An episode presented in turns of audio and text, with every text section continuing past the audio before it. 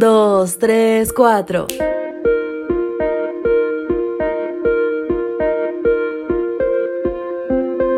Su problema de acumulación comenzó.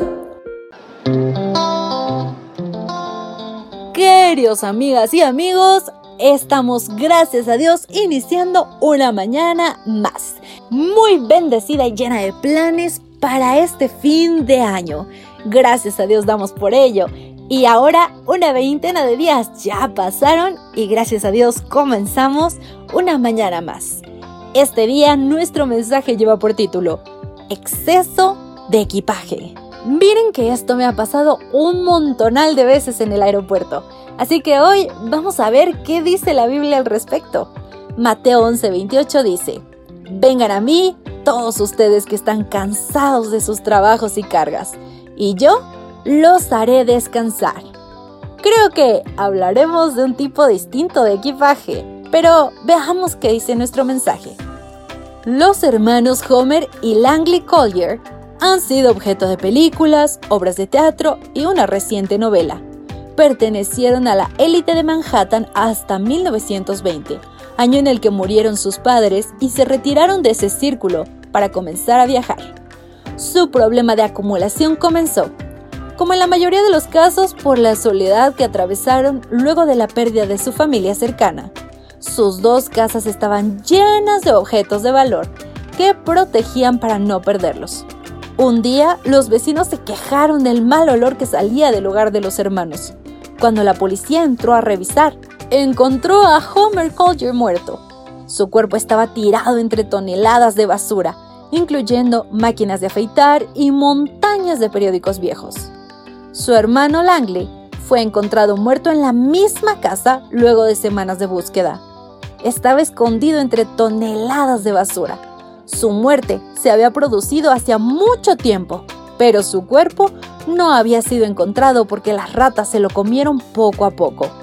Homer, que era ciego y paralítico, murió de hambre y sed, pues Langley era quien lo alimentaba. Me llamó mucho la atención, como cuando empezó la pandemia del coronavirus. Tuvimos que guardarnos en casa. Nos dimos cuenta de que todo lo que habíamos acumulado en realidad era un estorbo para la vida práctica y real. Los hermanos Collier fueron un poco excesivos, pero lo cierto es que los seres humanos acumulamos y acumulamos objetos en casa y en el alma hasta quedar asfixiados. Muchas personas han hecho de su vida un viejo museo de relaciones fracasadas, de historias incompletas, de amores fallidos, de vínculos despedazados, de adioses no dichos o no oídos, de separaciones profundas con los hijos, los hermanos, los padres y hasta con los familiares fallecidos. Y así trasladan todo su sentir emocional a animales, cosas y objetos sin valor en sí mismos. Pero hoy, arroba Jesús te invita a aliviar tu equipaje, a viajar con ligereza. Él te dice, ven a mí si estás cargado de emociones, recuerdos y cachivaches viejos, que yo te haré descansar. Lleva sobre ti mi yugo, que es fácil, toma mi carga, que es ligera, y encontrarás hoy y siempre descanso para tu alma. Mi querido amigo, decide hoy cambiar lo viejo por lo nuevo. Vive una vida con propósito y deshazte del exceso de equipaje. Bendiciones para todos. Este es el mensaje de arroba Dios para ti. Gracias por acompañarnos. Te esperamos mañana. Te recordamos que nos encontramos en redes sociales.